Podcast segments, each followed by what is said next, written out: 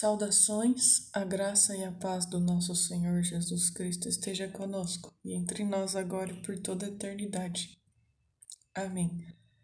Hebreus 3. Assim, meus santos irmãos e companheiros da vocação celeste, considerai atentamente Jesus, o apóstolo e sumo sacerdote da nossa profissão de fé é fiel a quem o constituiu, como também o foi Moisés em toda a sua casa. Ele foi de fato considerado digno de maior honra do que Moisés, pois o arquiteto tem maior honra do que a própria casa. Toda casa, com efeito, tem o seu arquiteto, mas o arquiteto de tudo é Deus.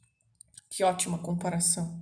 Ora, Moisés era fiel em toda a sua casa como servo para ser testemunha das coisas que deveriam ser ditas. Cristo, porém, na qualidade de filho, está acima de sua casa. Essa casa somos nós, se mantivermos confiança e o motivo altaneiro da esperança. Isso significa ficar firme até o fim. Até o fim do quê? Pelo menos até nosso fim existencial, nosso fim material vai ficar firme. Aqui é muito interessante porque é como se fosse uma confirmação e um paralelo, né? Dizendo que Moisés ele veio preparar o caminho, mas que Jesus é mais importante que Moisés. Né? O arquiteto, quem faz a casa, o Cristo, é mais importante que a casa, né? E que a casa somos nós. Uau! Eis porque assim declara o Espírito Santo. Hoje, se lhe ouvirdes a voz, não endureçais vossos corações, como aconteceu na provocação, no dia da tentação, no deserto, onde vossos pais me tentaram, pondo-me à prova, embora vissem minhas obras durante quarenta anos. Pelo menos me indignei contra essa indignação, contra essa geração, e afirmei: sempre se enganam no coração e desconhecem meus caminhos. Assim jurei em minha ira: não entrarão no meu repouso. Isso aqui também é uma análise, né, um paralelo enorme, porque o povo, quando saiu do Egito, da escravidão do Egito, é, foi muito teimoso, né? Muito teimoso em relação às ordens de Deus e o lugar que era para eles chegarem na terra em Canaã, em coisa de duas semanas, eles demoraram 40 anos, ficaram dando voltas e voltas, né, até morrer toda aquela geração teimosa que endureceu seu coração, né, e não quis ouvir a voz de Deus. E isso aconteceu historicamente, mas nós podemos traçar um paralelo com nossa própria vida, né, em não endurecer o coração, né, no dia da tentação, no dia do deserto, no dia difícil da nossa própria vida. E não tentar, né, o Senhor, seu Deus, não tentar o Senhor Deus, colocando à prova, né?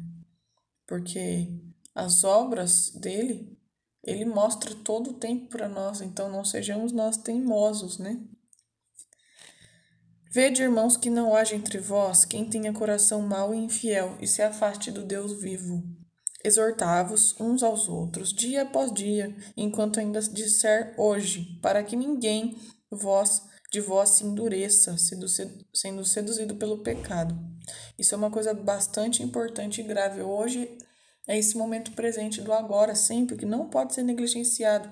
Como nós temos memória fraca, nós temos é, uma baixa gratidão ainda pela vida e pelo sacrifício num nível profundo, nós temos que estar sempre nos lembrando, lembrando nossa consciência, para não nos endurecermos, como aconteceu com o povo do deserto.